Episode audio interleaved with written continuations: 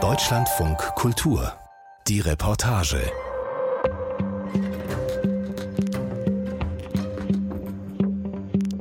Die Suche nach einem Endlager für den hochgiftigen Atommüll beschäftigt schon seit Jahren in Deutschland die Öffentlichkeit und vor allem Wissenschaftler. Bei der Beantwortung der großen Fragen, wohin mit den radioaktiven Abfällen, sind aber auch ganz normale Menschen beteiligt. Anfang dieses Jahres sind viele hundert Briefe rausgegangen, Briefe des Bundesministeriums für nukleare Sicherheit, an nach bestimmten Kriterien ausgewählte Menschen. Warum? Weil die Bundesregierung drei neue Mitglieder sucht aus der Mitte der Gesellschaft für das sogenannte nationale Begleitgremium. Wer hat das Rennen gemacht? Elin Hinrichsen hat die Antwort.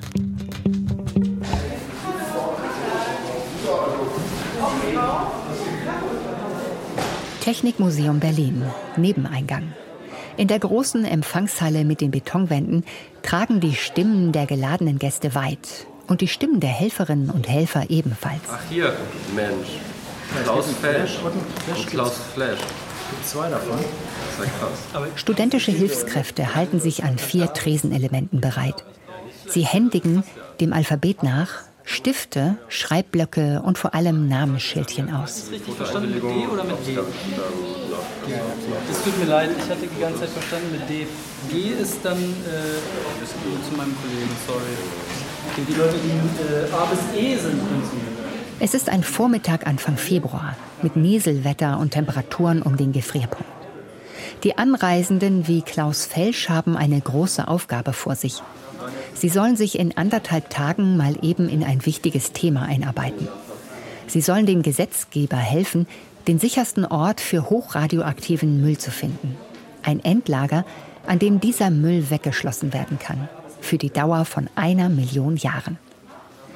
Dennoch schaut dieser frisch eingetroffene, Klaus Felsch, er mag so Mitte 60 sein, fröhlich aus. Ich fühle mich gut. Wir hatten schon einen schönen Blick auf das äh, Technikzentrum drauf. Wir, das sind Klaus Felsch und ein jüngerer Mann neben ihm. Die beiden haben sich am Hotel kennengelernt. 170 Männer, Frauen und junge Leute aus ganz Deutschland, per Zufallsgenerator ausgewählt, kommen an diesem Wochenende nach Berlin, zu diesem sogenannten Bürgerforum. Übernachtung und Anreise bezahlt der Staat. Die Bürgerinnen und Bürger sind auf Einladung des Bundesministeriums für nukleare Sicherheit hier. Ehrlich gesagt war ich sehr skeptisch, ob das Ganze seriös ist oder nicht. Ja, habe mich dann noch erkundigen müssen im Voraus, ähm, weil ich glaube, das ist doch nicht selbstverständlich, dass man eingeladen wird ähm, und dass halt auch so versorgt wird vor allem. Ähm, das Thema ist sehr wichtig und ähm, ich freue mich auf den Austausch, auf die Informationen. Und Schulterzucken. Was soll er noch sagen? Er wohne an der Schweizer Grenze, einem Atomkraftwerk gegenüber. Atommüll und Sicherheit sind für ihn Themen, die er Tag für Tag automatisch im Blick hat. Hier geradeaus und dann links bitte, ja? Viel Spaß. Dankeschön. Im vierten Stock weisen Sicherheitsleute den Weg durchs Museum.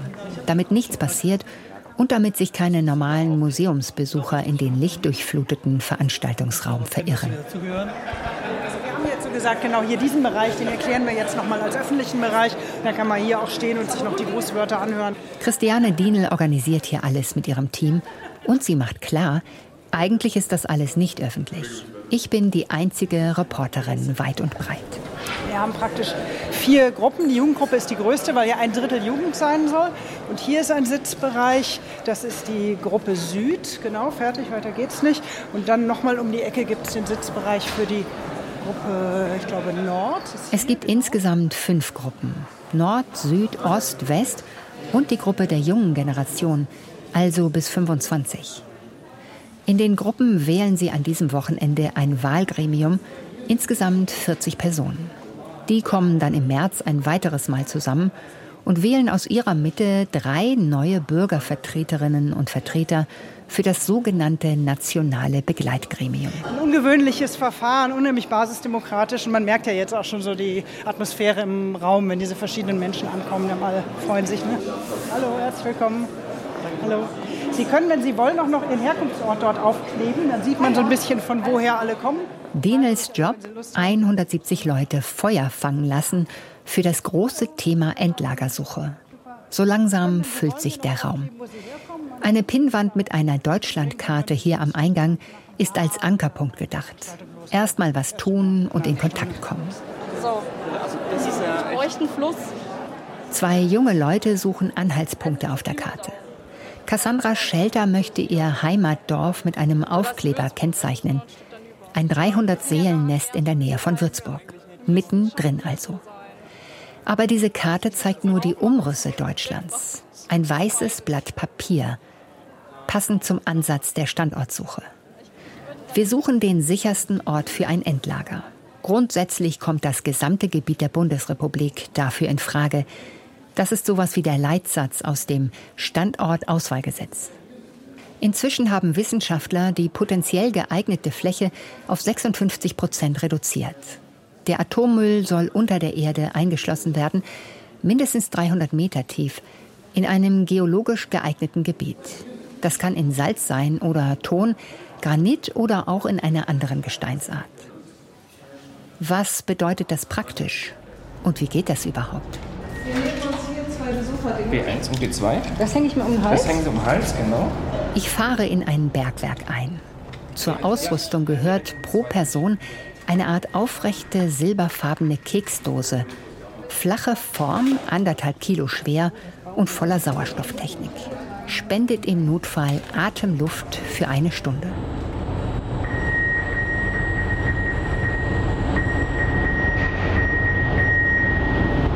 Zweimal vier, also der Kopf wurde freigegeben. Konstantin Bochmann ist mein Bergführer unter Tage. Wir tauchen ab in die Welt der atomaren Endlager. Wir sind in Morsleben, Sachsen-Anhalt.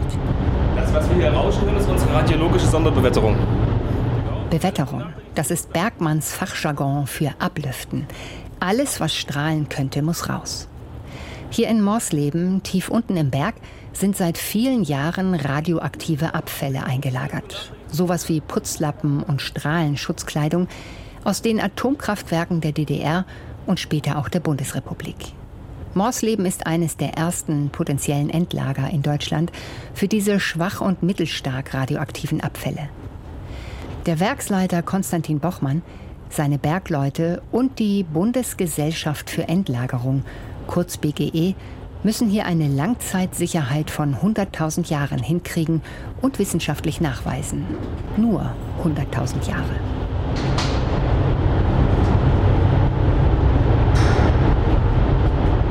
Der Korb ist da, sprich der Fahrstuhl nach unten. Eine Art offener Käfig für bis zu 40 Personen. Wir steigen zu, dann rauschen wir abwärts, mitten durch den Berg. Alles wackelt. Es ist eine Reise hinein in ein lärmendes Verfahren. Morsleben soll stillgelegt werden und es dient der BGE als Versuchs- und Lernort für die Suche nach dem anderen, dem auf eine Million Jahre sicher sein müssenden Endlager. 100% Sicherheit erreicht man überhaupt nie, aber auch mit gar nichts. Besser ein Endlager tief in Gestein als 1900 Kastorenbehälter in Zwischenlagern, zum Teil übertägig, so wie jetzt, mein Dagmar Dehmer von der staatlichen Betreibergesellschaft BGE. Auch sie fährt mit ein. Sie muss sich stets auf dem neuesten Stand der Arbeiten halten. Auch hinten. Ja. Also, ihr seht, hier ist es ein bisschen nass. Wir sind auf der sogenannten ersten Sohle angekommen. Jetzt liegen 380 Meter Gestein über unseren Köpfen und ein weit verzweigtes Gänge- und Grubensystem vor uns. Das ist noch aus äh, Begründungszeit. Ja. Nee, ist Frankfurt-Oder. Machen wir Norden, großen Norden. Über Tage in Berlin sucht die junge Frau aus der Nähe von Würzburg noch immer auf der weißen Karte nach Orientierung. Kopf an Kopf mit einem Kumpel aus Kindertagen. Der ist auch über das Zufallsverfahren ausgewählt worden. Ja, wir kennen uns eigentlich schon ewig. Mit Castorbehältern, radioaktiven Brennstäben und der Endlagersuche haben Sie Anfang 20 bislang wenig zu tun gehabt. Wollen Sie sich zur Wahl stellen lassen? Also ich persönlich nicht. Oh, ich fühle mich, glaube ich, auch. Nee, ich, ich weiß auch nicht, was da für Expertise da sein muss. Deswegen kann es noch nicht so sagen. Ich glaube, es zeigt sich dann im Laufe des Tages. Eine Frau, ein Mann und eine Person der jüngeren Generation sollen auf alle Fälle jetzt auf demokratischem Wege gefunden werden. Ein älterer Typ in Jeans und Wollpulli, selbst gestrickt, schaut sich um. Bürstenhaarschnitt, runde Brille und ein Lederband mit Peace-Anhänger um den Hals. Jürgen Rüffer war bestimmt in den 1970er und 80er Jahren bei den Anti-Atomkraft-Demos dabei. Klar, sagen Sie. Logisch. Aber so richtig mittendrin. Es ging drunter und drüber damals. Staat gegen Bürger. Und er, Jürgen Rüffer aus Hannover, lässt als Jugendlicher keine Demonstration am Bauplatz des AKW Brockdorf aus. Die Polizei geht zum Teil mit Wasserwerfern und Hundestaffeln gegen die Gewalttätigen unter den Tausenden von Demonstranten vor. Aus den Schlägereien konnte ich mich zum Glück raushalten. Das war auch nicht so mein Ding. Aber ich war damals ganz entschiedener Gegner äh, des Ausbaus der Atomkraft. Und wie das manchmal so ist, dann wandelt sich das im Laufe des Lebens schon auch. Ne? Also ich will jetzt nicht sagen, ich bin kein Befürworter, aber ich bin schon skeptisch, wie wir Klimaziele erreichen wollen ohne Atomkraft. Ihm geht es zu schleppend mit dem Ausbau der erneuerbaren Energien. Es sind noch drei Atomkraftwerke am Netz, als das Bürgerforum hier stattfindet. Und vielleicht, so sagt Rüffer, der Vermessungsingenieur, sollte man sie doch noch länger laufen lassen. Ein Typ, der mitdenkt und all die Jahre drangeblieben ist. Auch an den Diskussionen um die Endlagerung. Verständlicherweise berufen sich äh, heute die Leute, die das Klima schützen wollen, auf die Wissenschaft. Aber an der Stelle, wo es um Atomendlagerung geht, spielt die Wissenschaft plötzlich keine Rolle mehr. Da spielen nur noch die Bedenken der Menschen, die da leben, wo man möglicherweise versucht, eine Rolle. Und da springen die Politiker leider auf. Das ist halt so. Niemand will die strahlenden Hinterlassenschaften vor der Haustür haben. Genau, das ist so ein Phänomen, was auch einen Begriff hat, der sogenannte NIMBY-Effekt, not in my backyard, mit der Nachbarsgarten. In der Mitte des Saals hat sich eine kleine Traube gebildet. Mittendrin drei der amtierenden Bürgervertreter im NBG. Zum Beispiel Marion Durst. Die Akzeptanz dieses Verfahrens kann nur gelingen, wenn es auch wirklich transparent passiert. Und das ist auch so eine wesentliche Rolle von den Bürgervertretern. Wenn ich das nicht nachvollziehen kann, wie soll das dann mein Nachbar Meier nachvollziehen können? Gar nicht. Und deswegen bin ich ein gutes Kriterium dafür. Im NBG sitzen vor allem Wissenschaftler und Experten. Auf den Sitzungen einmal im Monat geht es also oft technisch zu und für Außenstehende kompliziert. Genau. Also, ich bin Puffer, Übersetzer, Brückenbauer, was auch immer, alles zusammen. Die letzten Gäste kommen herein. Darunter zwei Männer mit dicken, dunklen Jacken und je einem Rucksack über der Schulter. Ulrich Mertens aus Thüringen und Jürgen Frank aus Nordrhein-Westfalen. Frank ist. Äh, ich weiß es noch gar nicht. Aufgeregt, glaube ich, ein bisschen, ja. Ja, man hat mit sowas nicht gerechnet. Genau, ja. Ich bin erstaunt, was da auf die Beine gestellt wurde. Nun werden wir mal sehen, was rauskommt. Erst haben wir gedacht, das ist ein Fake, aber genau. es hat sich ja bewahrheitet, dass es Genau. Mein, mein, Vorgesetzter hat auch gesagt, bist du sicher, dass das kein Fake ist? Sie sind, was man normale Menschen nennen könnte. Der eine kümmert sich um kaputte Leergutautomaten, der andere arbeitet als Kraftfahrer. Bei all den veganen Speisen und Heißgetränken mit Hafermilch auf dem Buffet und bei all den Ingenieuren, Wirtschaftsprüferinnen, Industriekaufleuten und Studierenden, die vorwiegend hier zu sein scheinen, fallen die beiden auf. So, müssen wir mal Platz suchen, was? Wir gucken mal. Ja, danke. Ich habe mich dem Herrn mal angenommen, glaube ich. Wichtig bei dem Standortauswahlverfahren ist der Austausch zwischen Wissenschaft, also den Experten auf der einen Seite, zwischen Politik und Bevölkerung. Auf der Bühne jetzt die Bundesumweltministerin. Sie ist eigens hergekommen, um die Bürgerinnen und Bürger zum Mitmachen zu motivieren. Fachkenntnis sei nicht gefragt, eher Neugier und Gestaltungswille. Die erste Frage ist nämlich, wie lange hat sie für die Anreise gebraucht? Jetzt erhebt sich, weil alle weniger als zwei Stunden gebraucht haben. Dann der erste große Einsatz von Christiane Dienel am Mikrofon.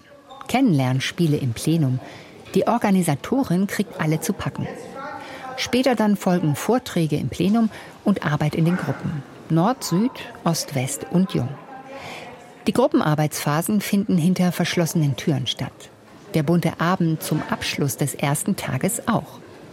Ich, die Reporterin, bin an vielen Stellen raus.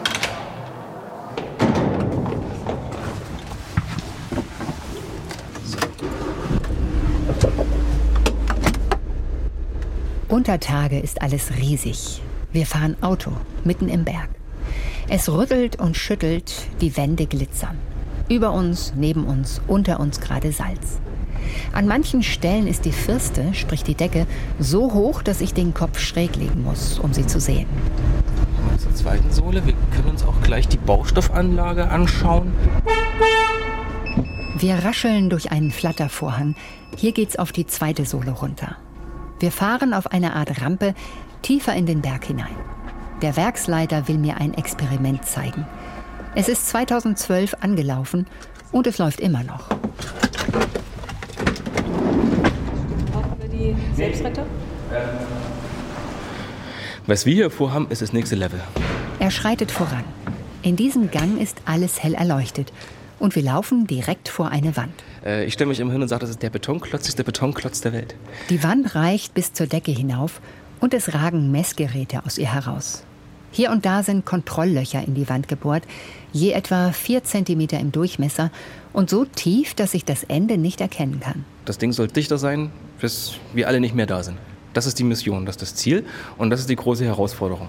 Die Bergleute und Wissenschaftler suchen nach einem geeigneten Verfahren, wasserdicht zu bauen, und das ist ihr erster Versuch.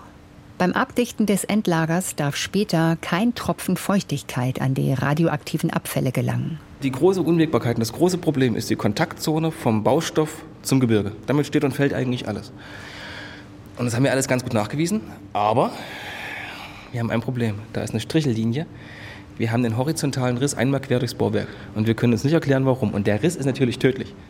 Viele Jahre Arbeit an diesem Bauwerk und Millionen Euro versenkt. So ähnlich hat es damals in der Zeitung gestanden.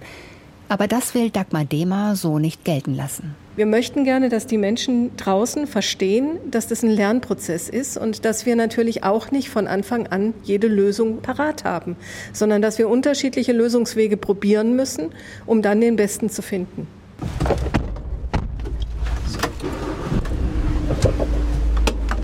Wir steigen wieder ins Auto.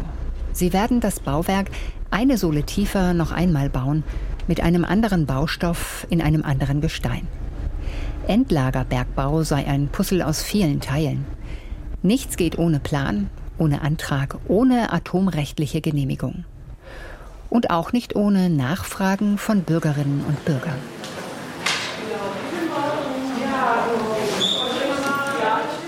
Berlin, Bürgerforum, am nächsten Morgen darf ich wieder rein.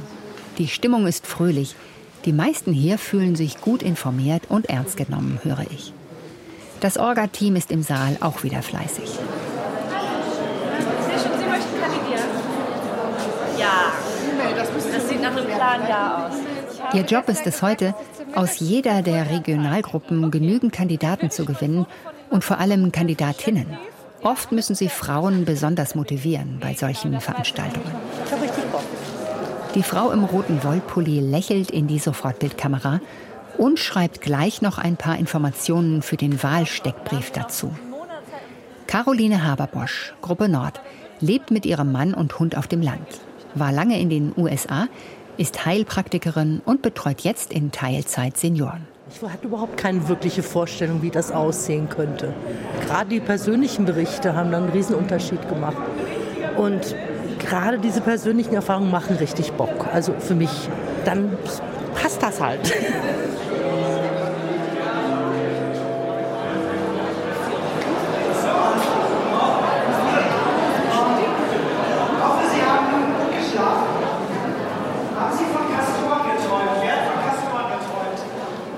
Aufruf an alle, es geht wieder los.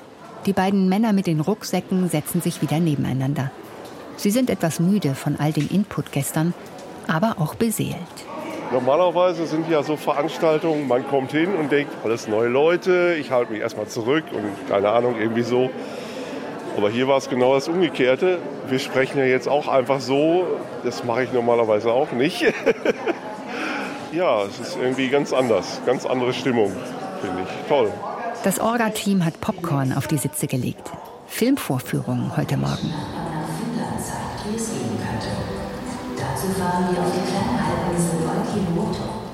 Es ist ein Zusammenschnitt aus unterschiedlichen Wissenssendungen zum Thema Atomkraft und Endlagersuche bei uns und in anderen Ländern. Die Finnen zum Beispiel haben ihren Endlagerstandort schon gefunden am Rande einer Kleinstadt. Ohne große Diskussion. Wir Deutsche müssen da erst noch hinkommen. Jürgen Rüffer, der Vermessungsingenieur und Geodät aus Hannover, will sich in die Debatte einbringen.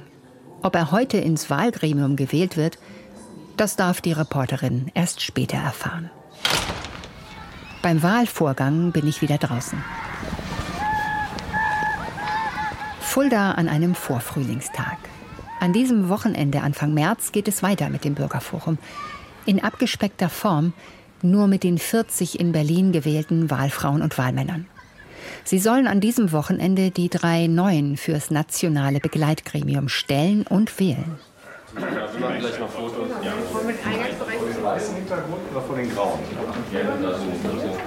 Treffpunkt hier in Fulda ist ein Tagungszentrum in Bahnhofsnähe.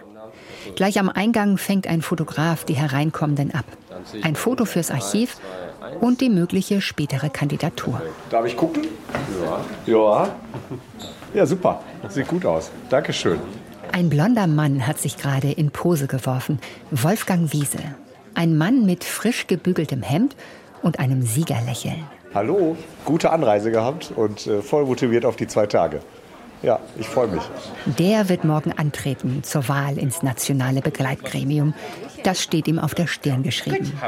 Ja. Okay.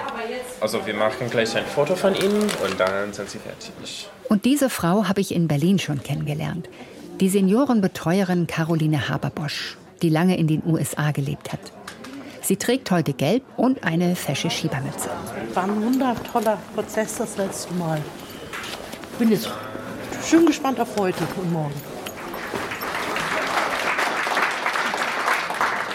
Vielen Dank, dass Sie alle hier nach Fulda gekommen sind. Das alleine zeigt schon ein super Commitment.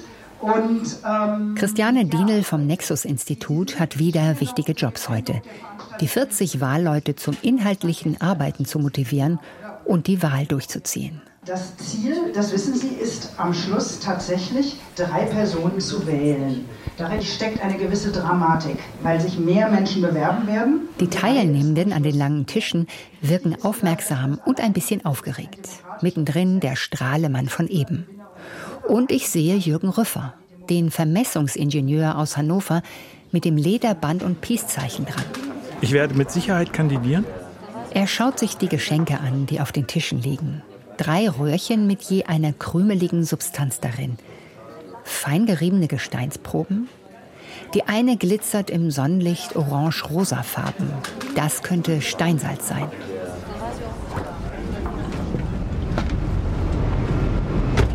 Unter Tage in einem hallenartigen Raum mit perfekt ausgearbeiteten Konturen.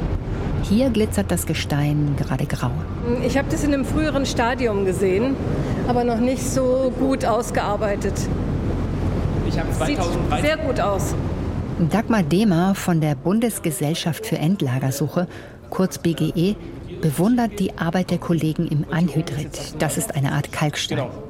Schon bald soll dieser Abschnitt hier komplett verfüllt werden. Von oben her, durch Bohrlöcher in der Decke.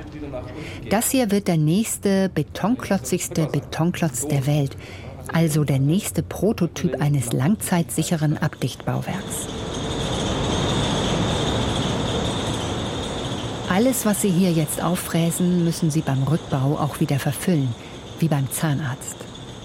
Wenn das atomrechtliche Genehmigungsverfahren abgeschlossen und das Endlager gebaut wird, werden die Bergleute 11 Millionen Kubikmeter Beton verarbeiten, bis sie alle Gruben, Gänge und Schächte hier unten sicher verschlossen haben.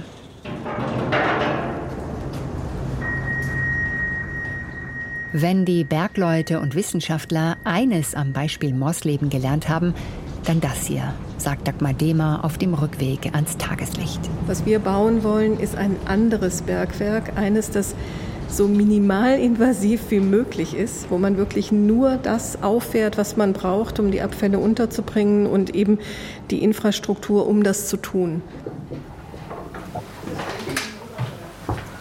So, wer ich bin Städter schon und ähm, was ich jetzt gerne mit Ihnen machen würde, ist äh, nochmal kurz zwei Folien rekapitulieren. Wo stehen wir gerade in der Standortauswahl?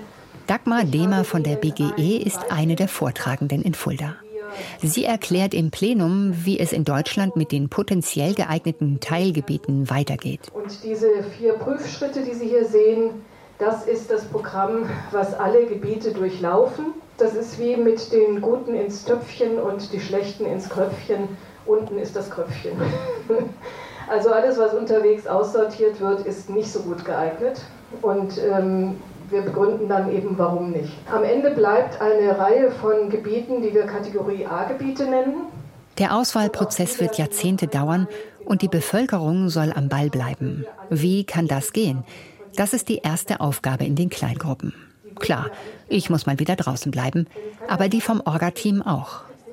Die Bürgerinnen und Bürger, sagt Christiane Dienel, sollen das ganz allein regeln. Sie sind der Souverän, sie sind das Volk. Sie können das. Ich habe das Gefühl, ich wurde also man wurde teilweise nicht so ernst genommen, muss ich ehrlich sagen. Weil das wurde dann immer so abgetan. Pause. Überall an Stehtischen diskutieren Menschen miteinander. Einige der Jungen sind unzufrieden.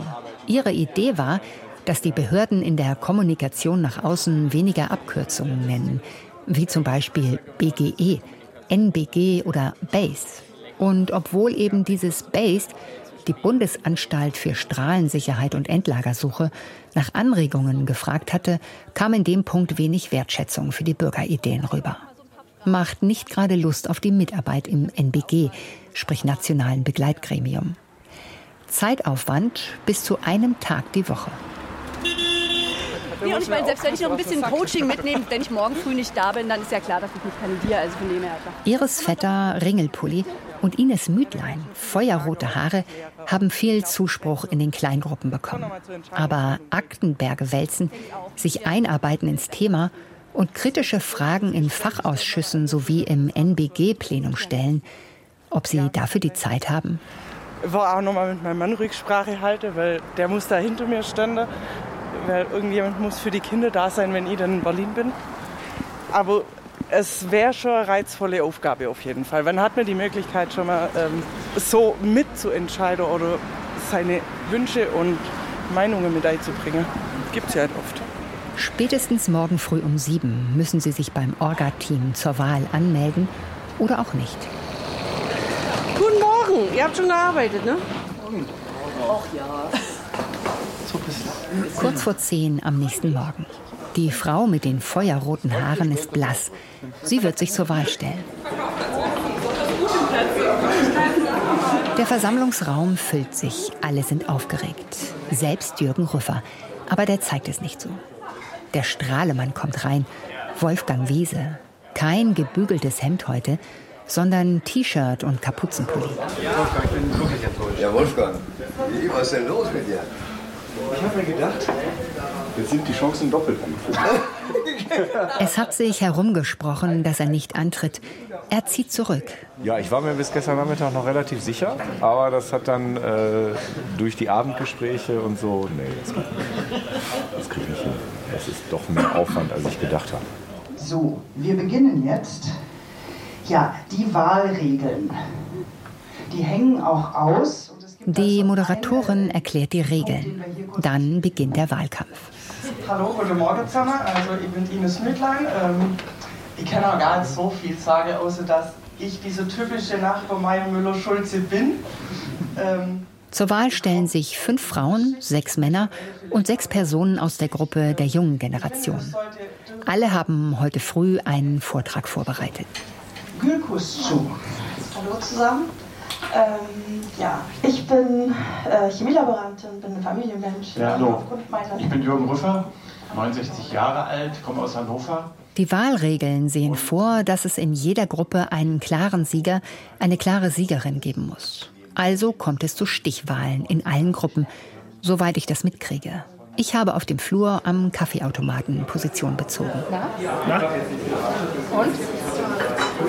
Spannend. Und so kurz vorm Ziel steigt die Spannung ja auch nochmal. Mittlerweile er ist total tiefenentspannend. Das ist echt tief ein- und ausatmen. Habe ich auch mal gehört, dass das hilft. Bei den Männern liegen Jürgen Rüffer und ein Andi von der Bundeswehr gleich auf.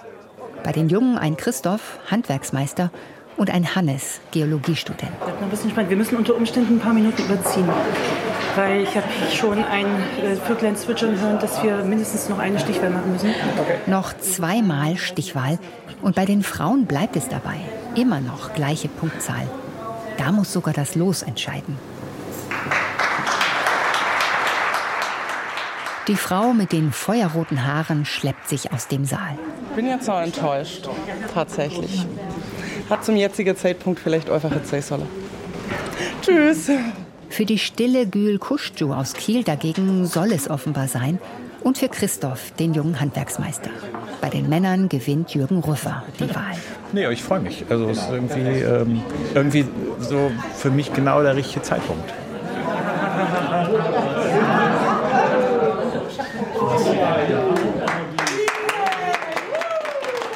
Abschlussfoto im Treppenhaus. Viele hier wollen sich weiter engagieren.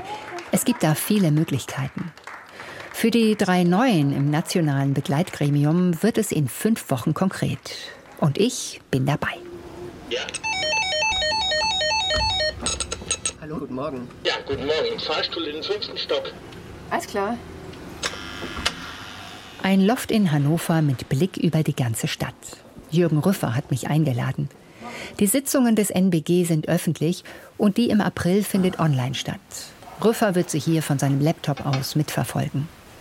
Jede Menge Wasser und eine große Tasse Milchkaffee hat er auf dem Schreibtisch schon bereitgestellt. Die Unterlagen hat er überflogen. Ich meine, ich will im Moment erstmal so sehen, wie, wie ist die Gruppe so drauf, äh, wie ist so das Setting insgesamt. Ähm, ich muss hier nicht irgendwie den Vortänzer spielen. Müssen wir mal langsam angehen, oder? Okay, herzlich willkommen zu unserer öffentlichen Sitzung bzw. zum öffentlichen Teil. So, bitte mit, mit Counter, einen Moment bitte. Einmal wieder Ach so. von bitte. Und dann die letzten fünf Zahlen im Kopf und dann starten wir den Stream. Kurz vor zehn tauchen auf dem Bildschirm mehr und mehr Menschen auf. Der Sitzungsleiter in der kleinen Kachel oben links sitzt im fahrenden ICE. Er ruckelt sein Headset zurecht. Ich möchte unsere drei neuen Bürgervertreterinnen begrüßen und denen leider nur Die Kachel mit Christoph Komos rutscht manchmal in der Ansicht auf dem Bildschirm hin und her. Er trägt professionelle Kopfhörer und thront in einer Art Chefsessel vor seinem Gaming-PC in der Küche über der Werkstatt. Die Neuen sollen sich vorstellen. Mein Name ist Christoph Komos, ich bin 24 Jahre alt, komme aus Bremen, wurde als Vertreter der jungen Generation jetzt gewählt. Elf Tagungsordnungspunkte heute bis 16 Uhr. Geologische Daten über die verbleibenden 56 Prozent der Teilgebiete auftreiben. Jürgen Rüffer lehnt sich in seinem Stuhl zurück. Welche Daten es wo gibt und in welcher Qualität, damit kennt er sich aus.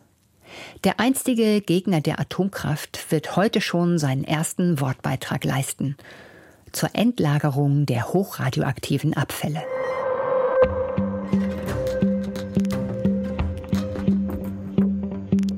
Bürger und das Endlager. Elin Henrichsen über ein wirklich sehr basisdemokratisches Auswahlverfahren. Und in der nächsten Folge des Podcasts der Reportage nimmt uns Axel Schröder mit in die Welt der Märkte. Ich bin Eberhard Schade, wir hören uns wieder.